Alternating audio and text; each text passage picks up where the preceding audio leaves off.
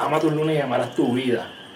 En algún momento has tenido alguna meta que parece imposible.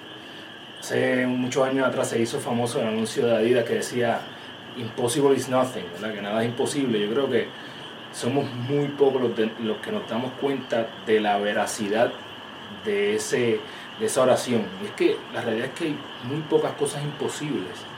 Todo es posible si lo divides en pedazos más pequeños. Así que esta semana lo que te pido es que si tienes alguna meta que parezca de primera instancia imposible, que analices bien si tiene partes que son posibles, que lo dividas en pedazos más pequeños y que comiences a trabajar con las cosas que sí son posibles. En realidad no hay nada imposible.